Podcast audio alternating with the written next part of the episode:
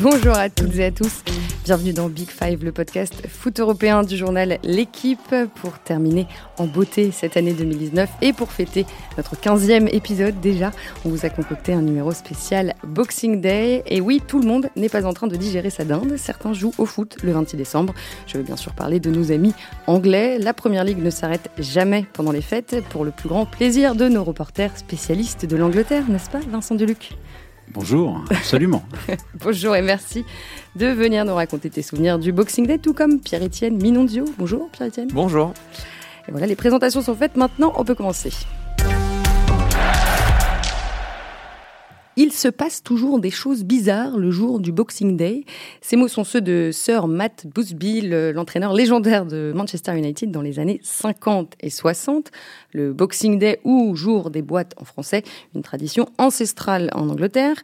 Je profite de ces fêtes euh, de fin d'année pour vous raconter cette histoire. Il faut savoir que le 26 décembre marque la fête de Saint-Étienne chez les chrétiens, chargé par les apôtres de distribuer l'aumône aux pauvres. C'est un jour férié dans de nombreux pays anglophones, mais il n'y a pas de, consensus historique sur, euh, sur l'origine du Boxing Day. En revanche, toutes euh, les hypothèses font référence à la notion de charité. je vais vous donner les trois qui ressortent à chaque fois. La plus répandue veut que la tradition soit née au 19e siècle. Le lendemain de Noël, les domestiques étaient autorisés à prendre un jour de congé et à disposer d'une boîte contenant les restes du repas de Noël. Autre hypothèse défendue par certains historiens, au XVe siècle, une boîte à offrandes était installée dans les églises le jour de Noël pour que son contenu soit distribué aux personnes dans le besoin le 26 décembre. Et enfin, dernière, la dernière hypothèse affirme que le Boxing Day se rapporte en fait aux expéditions maritimes de la même époque. Les marins superstitieux remplissaient une boîte porte-bonheur avec de la monnaie en espérant ne pas mourir pendant le voyage. Vincent Pierre-Étienne, est-ce qu'en Angleterre, cette journée est toujours une occasion pour euh, des actions caritatives, notamment de, la part des, clubs ou des, joueurs de football? Bah, je pense que les, les temps ont suffisamment évolué pour que ça soit d'abord le début des soldes. Donc c'est notre, notre forme de charité. ça permet à tout le monde d'acheter des, produits de marque à des prix, abordables. Euh, mais plus sérieusement, je pense que la, tradition forcément a, a basculé. C'est pas la même tradition, mais c'est quand même un jour où l'atmosphère dans les stades est un peu différente. C'est une atmosphère plus familiale. C'est une atmosphère où on vient digérer sans doute un peu ces, excès de la veille. Moi, même temps en Angleterre, c'est un pléonasme, même le vendredi, le samedi ou le dimanche. Donc, mais c'est voilà, il y a vraiment une atmosphère qui est vraiment plus chaleureuse. Tout le monde est déguisé en, Père Noël euh, ou alors une barbe. Ou donc voilà, c'est. Mais la, notion qui reste, c'est la notion de fête. La notion de charité, je pense qu'elle disparaît un petit peu, comme la plupart des fêtes chrétiennes d'ailleurs, de manière générale. On va revenir à, l'atmosphère évidemment dans un instant. En ce qui concerne le football, le, Boxing Day y est associé depuis le 26 décembre 1860. C'est la date du premier match interclub et du premier derby de l'histoire du foot anglais. C'est quand même un événement assez important. C'était entre le Sheffield FC et le Hallam FC. FC, pardon. Et depuis 1888, année de création de la Ligue anglaise, c'est devenu un jour de match immuable en Angleterre. Ça n'a plus euh, jamais bougé depuis. Quel regard, en, général, les Anglais portent euh, sur ce jour férié? Comme l'a très bien dit Vincent, c'est vraiment un moment festif. Et d'un point de vue du, du football aussi, c'est un moment très particulier euh, où souvent euh, des saisons peuvent connaître des tournants importants. Tu parlais des derbies. Longtemps, c'était associé, et je parle sous le contrôle de Vincent, euh, au derby aussi. C'est-à-dire, euh, comme c'est pas toujours facile de circuler, ben, on calait les derbies à ce moment-là? Et donc, il y avait un aspect un peu plus festif et puis parfois un aspect un peu plus intense aussi en tribune. Donc, c'est très particulier, effectivement. Et Vincent, tu l'évoquais tout à l'heure, c'est un peu une fête commerciale aussi maintenant? Non, non, c'est pas ce que je veux dire. C'est juste que c'est juste que les soldes commencent. Voilà, c'est la vie. Mais non, non, mais au-delà de ça, en fait, il y, a deux choses. C'est qu'effectivement, il faut, il faut quand même dire que le jour du Boxing Day, c'est vraiment compliqué. C'est qu'il n'y a, pas de train. C'est ce jour en Angleterre, il n'y a pas de train. Même le 1er janvier, vous pouvez prendre le train en Angleterre, mm. mais le 26 décembre, c'est impossible. Donc, vous voulez aller à Leicester, pour prendre une voiture. Le vous voulez aller à Charlton, mm. c'est super compliqué. Tout est compliqué. Mais historiquement, il y a aussi quelque chose qui était, qui était très sympa, c'est que pendant très longtemps, jusqu'à il y a 20 ou 25 ans, il y avait un match le jour de Noël et encore un match de Boxing Day. Mais je veux dire, les, mêmes équipes jouaient les deux. Et parfois, c'était un aller-retour sur le terrain de l'un et de l'autre. Et j'avais retrouvé un match, donc j'ai oublié, mais genre une équipe londonienne avait gagné 6-0 euh, à domicile le, jour de Noël. Et puis ils avaient pris le même train que, son adversaire. Ils avaient tous bu des, canons pendant, pendant, tout le voyage. Et à l'aller, ils avaient reperdu 7 à 1. Le lendemain, je dirais le retour, ils avaient reperdu 7 à 1. Et ça, ça a duré très longtemps en Angleterre, les matchs, les matchs le jour de Noël et le lendemain de Noël. Le jour de Noël, c'est fini quand même depuis un bon moment maintenant. Alors c'est une journée, euh, c'est une journée très familiale, évidemment. Les Anglais vont, vont, vont au stade en famille. D'ailleurs, le, taux de, de, de, remplissage frôle chaque année les 100%. Oui, bon, bon ça frôle souvent les 100% dans, dans, dans, la saison aussi, parce que le taux d'ab...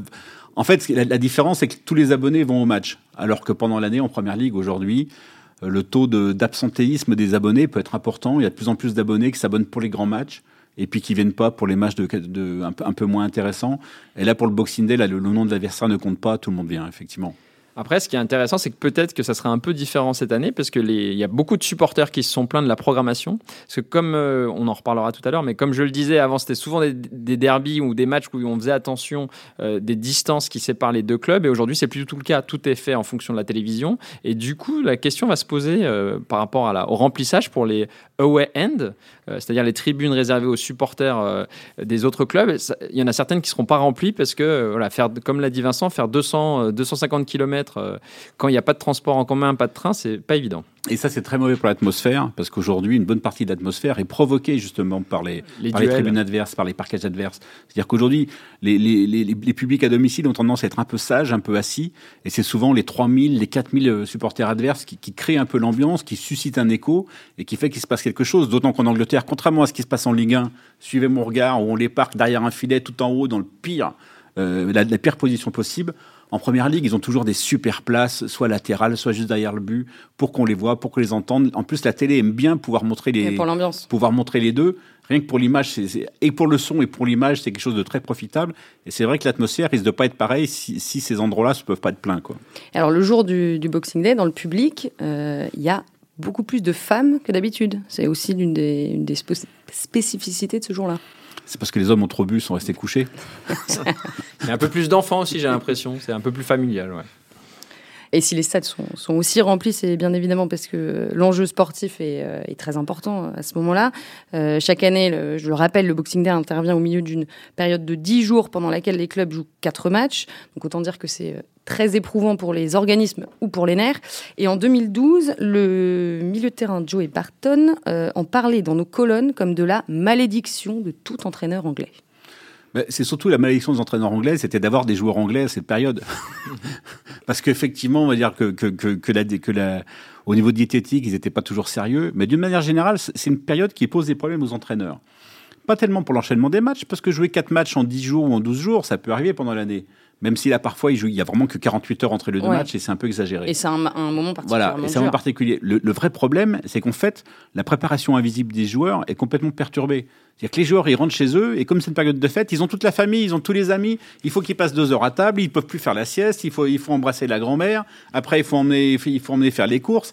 Et, et en fait, c'est un vrai problème. Les, les, joueurs sont en état de fatigue, et c'est aussi pour ça que, les, que le niveau de performance peuvent, peuvent chuter et que, comme, comme, enfin, comme, le dit le, comme, le dit le dicton, on gagne pas la première ligue à cette période, mais on peut la perdre. Et d'ailleurs, c'est souvent, il y a des mises au vert avant ces matchs-là. Ce qui existe quand même assez rarement, enfin pour les matchs à domicile.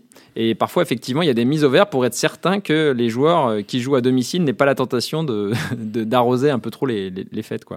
Et moi, moi j'ai, je, travaille un peu sur l'équipe nationale anglaise, et en fait, qui n'a, comme on le sait, jamais rien remporté depuis 1966. Et je suis persuadé que c'est en partie à cause de ce Boxing Day, en fait. Parce que, en fait, a, c'est tellement dur physiquement que ben, on paye souvent le prix. Et comme traditionnellement tous les joueurs anglais font euh, jouent en Angleterre et que traditionnellement pour eux c'est un moment hyper important. Euh, voilà, ils, se, ils, ils, en payent le prix, ils en payent souvent plus tard dans la saison. Quelle vilaine excuse, Pierre Etienne. Ben, je dis pas que c'est l'unique raison, mais par exemple un, un joueur comme euh, Wayne Rooney, dont on peut on peut dire que c'est le plus grand joueur anglais des dix dernières années, eh ben il a jamais abordé une grande compétition ou très rarement en étant en forme, et souvent c'était à des blessures euh, causées au printemps qui étaient euh, sans doute des conséquences du Boxing Day. Donc je ne dis pas que c'est l'unique raison, mais je pense que ça peut contribuer au fait que les Anglais soient peu performants au printemps. Voilà. Je voudrais, ju je voudrais juste dire éventuellement qu'en 2000, l'équipe de France a été championne d'Europe avec à peu près entre 8 et 10 joueurs qui ont fait le Boxing Day. Mais est-ce qu'ils le jouaient avec la même... Euh, je sais pas, c'est vrai, c'est vrai. Mais disons que la différence entre... Il y a peut-être un peu plus d'implication de la part des joueurs anglais. Et plus d'alcool. plus d'alcool. Mais et, comment les entraîneurs gèrent leurs effectifs à ce moment-là?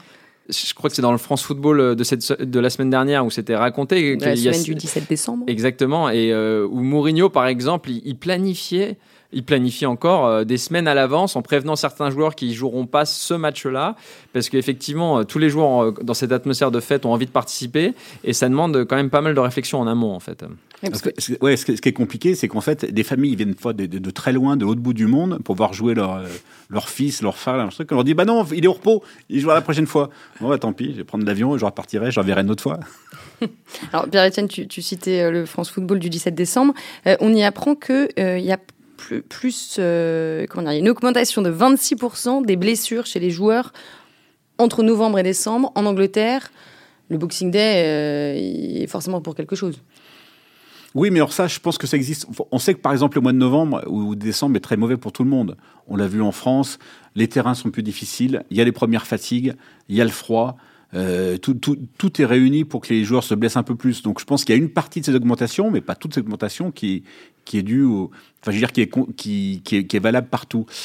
Mais c'est vrai que c'est le problème de l'enchaînement des matchs, parce que comme l'a dit Pierre-Etienne, il y a des entraîneurs qui planifient tout et qui font tourner, et puis il y en a d'autres qui ont moins d'effectifs et puis qui vont moins faire tourner.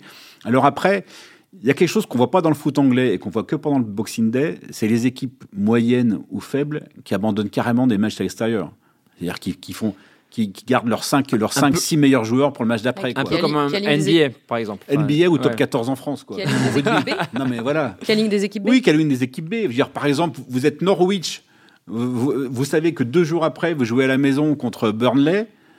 Encore Burnley est un peu fort pour Norwich mais que contre Burnley si vous allez à City vous n'allez pas mettre votre meilleure équipe possible à City. Vous allez, dire on va essayer de faire un hold-up avec les, avec les réservistes mais pas, mais pas avec, les, pas avec les, les titulaires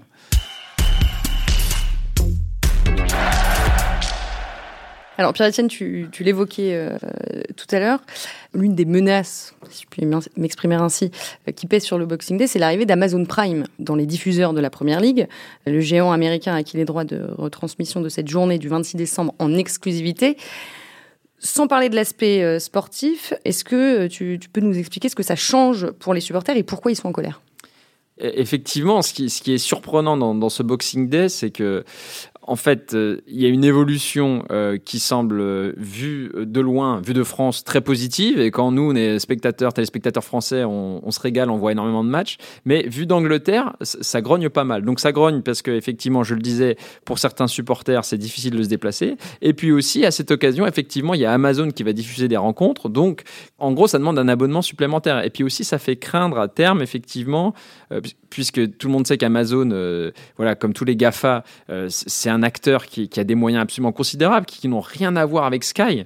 Euh, et donc, ça veut dire que potentiellement, on se dit que c'est aussi la crainte à terme, quoi, de se dire que si tous les matchs se retrouveraient sur Amazon, qu'est-ce que ça changerait? Euh, Voilà, il y, a beaucoup de, effectivement, de, je veux dire, de fantasmes, de craintes qui sont liés à l'arrivée d'Amazon. Et, et Amazon donc profite de ce Boxing Day pour euh, effectivement euh, se montrer, montrer un peu les, muscles, les diffuser, parce que cette saison, pour être tout à fait clair, ils diffusent certains matchs, euh, une dizaine je crois, j'ai plus exactement le, chiffre en tête, mais ils diffusent pas toute la saison. Donc ils ont profité de cette période de fête pour dire on est là et on est un acteur important dans les années à venir.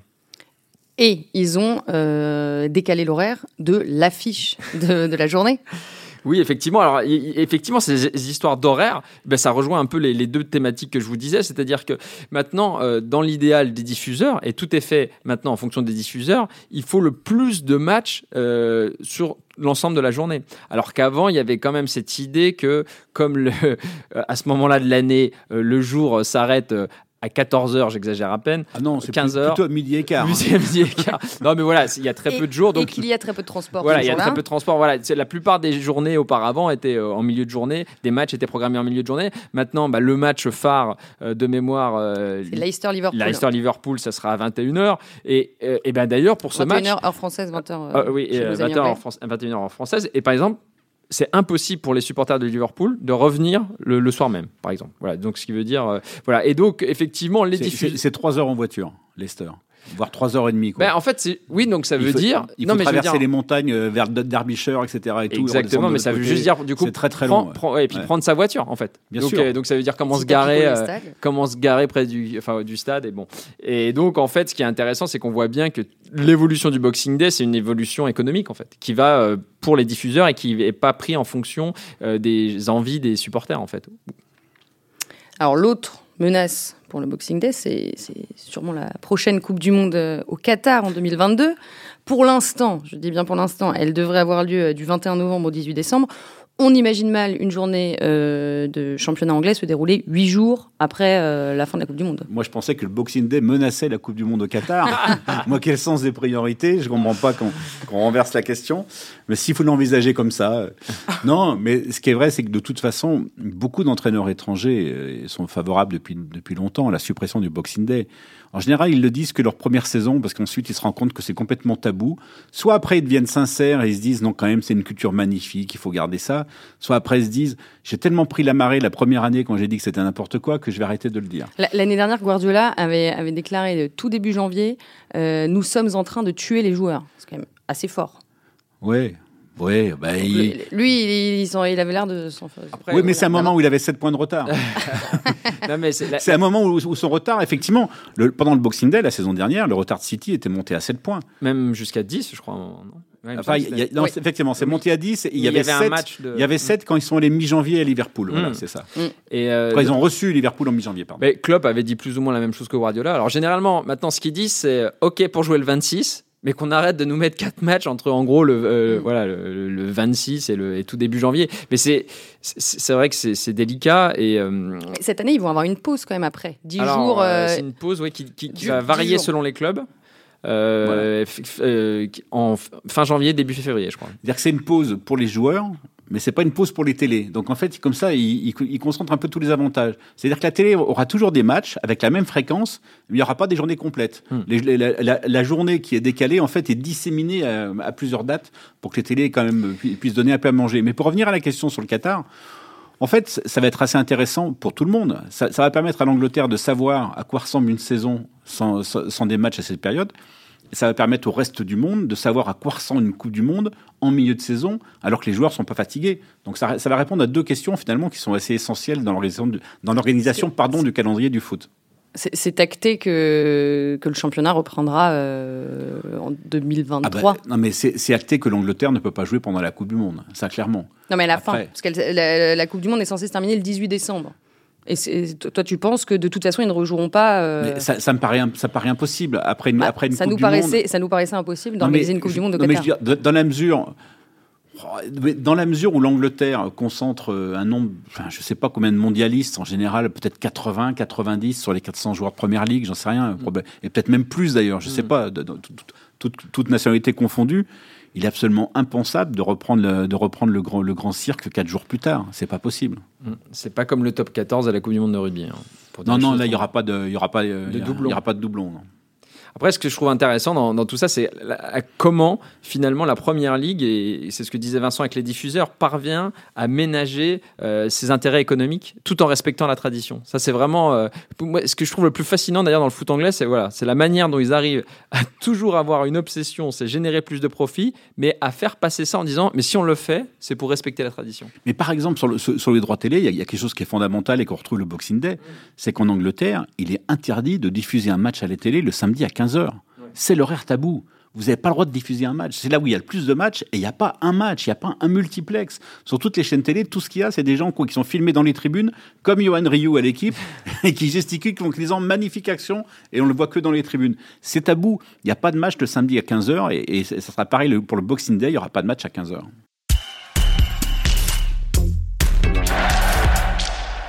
Alors, allons euh, sur le terrain un petit peu maintenant. Bon, tout à l'heure, Vincent, tu m'as, tu m'as coupé l'herbe sous le pied parce que je voulais lire la célèbre citation d'Alex Ferguson. Bon, je vais quand même le faire pour, pour nos, nos auditeurs qui ne l'auraient pas reconnu. Euh, le titre de champion d'Angleterre ne se joue pas au Boxing Day, mais il peut s'y perdre. Sachant que seulement 56% des équipes en tête de la Première Ligue le 26 décembre ont remporté le titre en fin de saison, la question que j'ai envie de vous poser, messieurs, c'est finalement, est-ce que le Boxing Day n'a pas plus un impact sur le plan mental que sur le plan sportif? Autrement dit, euh, est-ce qu'une victoire le 26 euh, décembre n'apporte pas un gain de confiance euh, précieux plus qu'un avantage comptable décisif? En, fait, ça dépend de beaucoup de choses, parce que quand on parle de Boxing Day, il faut entendre la période entière des fêtes, c'est-à-dire les quatre journées entre le 26 décembre et puis le, le 3 janvier cette année. Donc tout le monde va faire les calculs, mais ça va dépendre aussi du calendrier. Parce que les calendriers sont, sont, pas les mêmes. Quand vous, voyez Arsenal qui va se taper Chelsea, qui va se taper Manchester United à la maison, qui, voilà, enfin, pour qui ça va être un peu compliqué. Voilà, tout, le monde, tout le monde n'est pas égal. Donc c'est la perception de la période en fait qui impacte le, qui impacte le mental plus que plus qu'un match de manière isolée, je pense. C'est d'autant plus vrai qu'en fait, quand on regarde, c'est souvent plus en janvier que se joue euh, la bascule. Se, se, joue souvent la bascule parce qu'il peut y avoir des graves blessures à ce moment-là.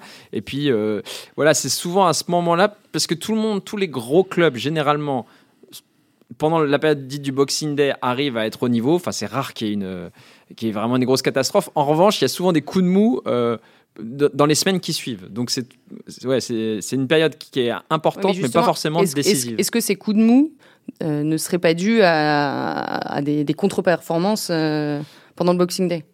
Pour moi, je vois plus ça, mais peut-être que je me trompe comme le contre-coup du, Boxing Day. C'est-à-dire tout le monde, voilà, tout le monde, et puis aussi psychologique un peu. Tout le monde est un peu mobilisé. On se dit, il faut pas rater cette période parce que Ferguson avait dit qu'il fallait pas la rater. J'exagère évidemment, mais tout le monde s'est tellement inscrit dans l'esprit qu'il faut pas se trouver à ce moment-là. Mais en revanche, il y a toujours des. Bah, euh, Liverpool l'an dernier, c'est vraiment ça. Hein. Liverpool, ils sont quand même, donc on l'a dit, ils avaient énormément de points d'avance et tout le mois de janvier, février, ils perdent le titre de première ligue qui était acquis, alors qu'ils avaient bien négocié la période du, du Boxing Day. Je trouve ça assez révélateur.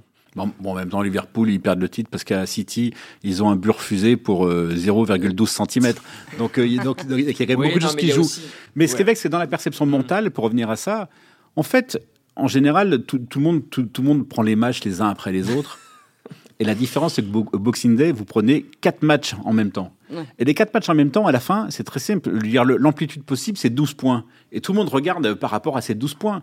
Vous pouvez prendre 0, vous pouvez prendre 1 et vous pouvez prendre 12. Donc en fait, tout d'un coup, on a le sentiment d'avoir saisi l'occasion ou d'avoir manqué. Et je pense que c'est ça aussi qui impacte la suite du feuilleton, notamment au mois de janvier. Alors, euh, au-delà de la, de la question de, de, de l'enjeu, du titre. il se passe toujours des, des, trucs de fou le jour du Boxing Day. Bon, je repars un peu en arrière, mais par exemple, en 1963, 66 buts euh, avaient été marqués le 26 décembre, dont euh, un fameux 10-1 à Craven Cottage où Fulham avait explosé Ipswich. J'espère que je le prononce bien. euh, il y avait aussi un match brûlant entre Chelsea et Aston Villa en 2007 à Stamford Bridge.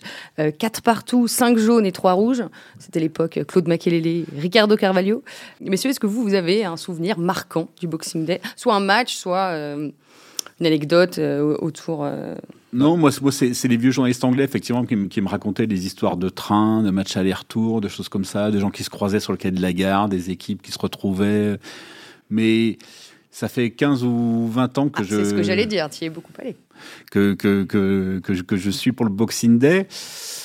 Mais mon souvenir, c'est plutôt un souvenir global, effectivement, de, de foot familial, de, moments denses, où le 26, des fois, on arrive à voir deux matchs. Euh, il y a même une année, à Birmingham, je suis arrivé à en voir trois la même journée. Il y avait Wolverhampton, West Brom et, Birmingham City. mais, les grands... Euh, les grands renversements, je trouve qu'on les, enfin les grands, les trucs un peu fous, on les voit un peu moins quand même. C'est vrai. Et le, bah moi, en tant que téléspectateur, le, match que tu as cité, euh, le, Chelsea-Aston Villa, ça, il m'avait beaucoup marqué. Et je trouve qu'il est quand même assez révélateur de ce qu'on peut voir dans un match de Boxing Day, mais qu'on voit de moins en moins, mais qu'on a longtemps vu. C'est le côté, euh, c'est pas forcément du hurrah football, euh, c'est vachement un peu à l'énergie. Et sur ce match-là, c'était incroyable parce qu'il y avait eu trois expulsions, nombreux blessés. Il y avait une bourde incroyable de Petr aussi, je me souviens. Et qui avait eu euh, une. Et alors que Chelsea avait été né de 0 et mené 4-3 en toute fin de match. But de Balak, genre à la 89e ou 88e.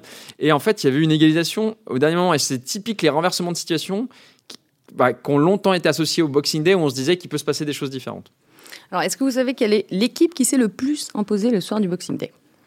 Il, faut, il faut chercher les bonnes équipes en général dans ces stades. United, non euh Eh oui, c'est une bonne réponse. ouais, j'ai pris vachement de risques. Euh... Compte achevé, je le précise, depuis 1992 et l'année, l'année, bah oui, mais et la naissance de la première ligue dans sa forme actuelle. Merci à nos amis d'Opta. Je pouvais pas faire ce calcul depuis. Euh depuis 1902. Mais d'ailleurs, moi, il y a un match que j'aurais rêvé de voir, c'est le, le premier Boxing Day euh, de, bah, justement, de la Première Ligue, 92. En fait, il y a eu un Manchester United euh, Sheffield Wednesday. Et à l'époque, moi, je suis complètement obsédé par Chris Waddle. Et Chris Waddle avait été fabuleux ce jour-là. Il y avait eu trois partout. Et c'est un des premiers buts marqués par Cantona euh, avec euh, MU. Voilà. Et donc, euh, voilà, ça, ce, ce match-là, j'aurais bien voulu le C'est particulier le Boxing Day pour euh, United? Oh, mais pour tout- encore une fois, pour tous, quoi. Pour- Pour, tous. pas pour, c'est- pas pour United en particulier. Non, mais la, la stat, elle dit juste que, elle, elle raconte juste la domination de United sur la première ligue, sur l'ensemble, globalement, quoi. C'est surtout ça. Elle raconte peut-être aussi que pendant toutes les années Ferguson, il avait Hmm. peut-être cette capacité aussi à mobiliser dans cette période et, et en déminer les pièges. Ça, c'est possible aussi. ouais. Alors à l'inverse, le, le club maudit, si on peut dire, c'est Liverpool, trois fois leader le 26 décembre, sans avoir remporté le titre en fin de saison. Et la dernière fois, c'était euh, l'an dernier. Ouais, mais là, c'est pareil. Euh, Si on dit club performant Manchester United et club maudit Liverpool, on est quand même dans le cliché. C'est-à-dire que Liverpool sont quand même toujours maudits. mais mais ça, ça fait partie, ça fait partie de, oui, de, de, de, de l'imagerie de la première ligue que, que, que Liverpool voit un titre, lui tendre les bras et, et qu'à un moment quelque chose glisse ou quelqu'un. Belle image. Bon, en l'occurrence, euh, cette année, Liverpool euh, sera en tête le, le 26 décembre au soir, quoi qu'il arrive. Ils jouent contre leur dauphin Leicester. C'est un match qui s'annonce euh, pas décisif, mais très important. Mais dé- déjà, on a l'impression qu'en fait, le problème de dire décisif, c'est qu'on a l'impression que la décision a déjà été faite. En fait, Je dis justement, ce match ne sera pas décisif, mais il sera quand même important. Il sera important, il sera important, mais il peut, il peut ouvrir encore euh, un peu plus les portes du titre euh, aux Reds, parce que là, on voit pas bien comment il pourrait, il pourrait perdre le titre. Même, un, Ah. même un club aussi maudit peut quand même pas être maudit à ce point-là. Il y a, il y a- il y a- il y a quand même des limites à la malédiction et à l'effondrement. D'autant que, les, d'autant que les saisons, non mais d'autant que les saisons récentes où Liverpool s'est officiellement effondré, en fait, ils sont pas tant effondrés que ça. Leur moyenne de points est, est restée assez remarquable. Même l'année de la glissade de Gérard, simplement, ils sont tombés sur quelqu'un qui prenait encore plus de points. Mais leur fin de saison n'était pas si catastrophique que ça. Oui, alors, l'année de Gérard, ils font quand même, un- il y a un, un match nul à Crystal, Crystal Palace, Palace, ouais, qui est quand même derrière, euh, voilà. ouais, qui est derrière. Enfin, il y a quand même quelques contre-performances. Mais effectivement, mais là, en fait, pour moi, ça dépendra vache beaucoup euh, pour Liverpool. De, moi, ce qui me fascine toujours, et j'en avais parlé d'ailleurs dans ce, pré- dans ce précédent, dans un précédent podcast, c'est comment euh, ils ont un trio euh, d'attaquants qui ne se blessent jamais, quand même. C'est quand même assez unique et C'était notre podcast sur Jurgen et, Klopp. euh, voilà, et c'est quand même assez incroyable. Ils jouent tout le temps, tout le temps. Quand y a, ils sont remplacés, à part parfois par Divock Origi qui, qui, se débrouille, c'est beaucoup moins bien. Donc il- voilà, si ces trois-là restent en forme et ne se blessent pas, bah alors là, y a, Liverpool n'a pas de souci à se faire. Pour terminer, messieurs, on va faire un petit quiz. Oh là là, il va y avoir des moments de gêne. là. Et oui, c'est la, c'est la fin de l'année. C'est la première question, c'est sur 1948. Non. Même moi, j'étais pas né. Non, j'ai été, j'ai été sympa. J'ai été sympa. Trois questions rapides. Et le vainqueur Allez. gagne le droit de m'acheter des places pour Liverpool-Manchester. C'est le 19 janvier. D'accord. En plus, c'est C'est bon simple. Je pense que ni le vainqueur ni le vaincu va y arriver. En plus, c'est le match le plus simple pour avoir des places. Bon, vous y allez tout le temps. Bon, alors, première question. Qu'a dit David Beckham lorsqu'il a quitté Manchester United pour rejoindre le Real en 2003 Réponse A. Quand on survit au Boxing Day, on peut jouer n'importe où. Réponse B. Je vais enfin passer Noël en famille. Réponse C.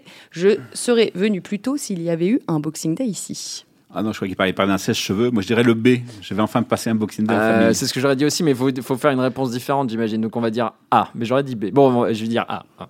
Bon, bah c'est B. Ah bah, Désolé. oui, mais alors, du coup, Tu- je vais donner ma en réponse. premier. Je répondrai en premier sur la prochaine. Voilà. Voilà. Et qui sera impossible à répondre, n'est-ce pas Donc David Beckham avait dit je vais enfin passer Noël en famille. Deuxième question. Que s'est-il passé lors de la déroute de Hull City à Manchester City en 2008, 5 buts à 1 Réponse A. Le gardien avait pris une cuite la veille à Noël et l'a avoué après le match. Réponse B. Robinho avait fait promettre à son entraîneur, Roberto Mancini, de le laisser partir en vacances au Brésil s'il marquait un doublé, et ça a été le cas ce soir-là. Réponse C. City menait 4-0 à la mi-temps et l'entraîneur de Hull a demandé à ses joueurs de s'asseoir près de la tribune vi- visiteur pour leur passer un savon devant leurs supporters. Ah. Mais je crois que, en fait, tu, tu, tu mélanges plusieurs histoires qui se sont vraiment déroulées, non Euh, j'ai- Parce que j'ai l'impression, j'ai l'impression d'entendre des histoires que j'ai déjà entendues, mais je tenterais bien la réponse C, parce que ça me dit vaguement quelque chose. Alors, euh. Je pense que si je dis B, on peut avoir raison tous les deux. Ah, il, peut, il peut y avoir plusieurs réponses? Non, et c'est une seule réponse. Ah. Mm. Bon, je tente C. ouais. Allez. B Eh ben, du coup. eh ben non, cette fois c'est Pierre-Etienne. Réponse oui, C. Yes, forcément. oh, légalisation. Léga- City menait 4-0 légalisation. à la mi-temps et euh, les joueurs se sont pris un, un savon devant leur. Tout va jouer sur la dernière question alors. Et oui. Voilà, la pression est intense. Alors ça c'est un peu plus sérieux, c'est plus rapide. Qui a marqué le dernier but de Liverpool l'an dernier contre Newcastle? Le soir du, euh, du 26 décembre évidemment. Oh bah ça c'est tellement évident. Score- Non mais c'est trop facile. Score final 4-0. Shakiri, Mané ou Fabinho? Ah c'est Shakiri. Ouais, j'allais dire Shakiri aussi. Non, c'est Mané. Eh non, c'est Fabinho. Ah Fabinho Eh Mais oui. il jouait à peine. Eh bah oui, bah, il, a, pas il, a, possible. il a marqué. bah, D'accord, ok. Bon bah voilà. Alors un bien, partout. un partout. Un partout, un. Vous allez pouvoir vous partager Ok, les places. pour m'offrir les places. Bon, C'est comme ça que, que s'achève le dernier Big Five de l'année 2019. Merci beaucoup à tous les deux, euh, Vincent Duluc et Pierre-Etienne. Minondio. Merci à toi. C'était un plaisir d'animer ce, ce numéro un peu, un peu spécial avec vous pour bien terminer l'année.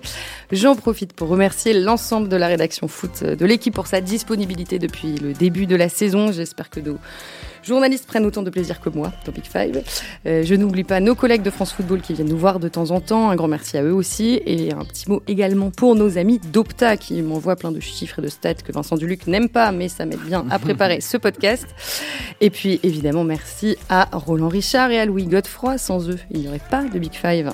Chers auditeurs, j'espère que Big Five fait maintenant partie de vos podcasts favoris. On vous prépare une jolie surprise pour le mois de janvier. Et d'ici là, je vous souhaite à toutes et à tous une merveilleuse année 2020.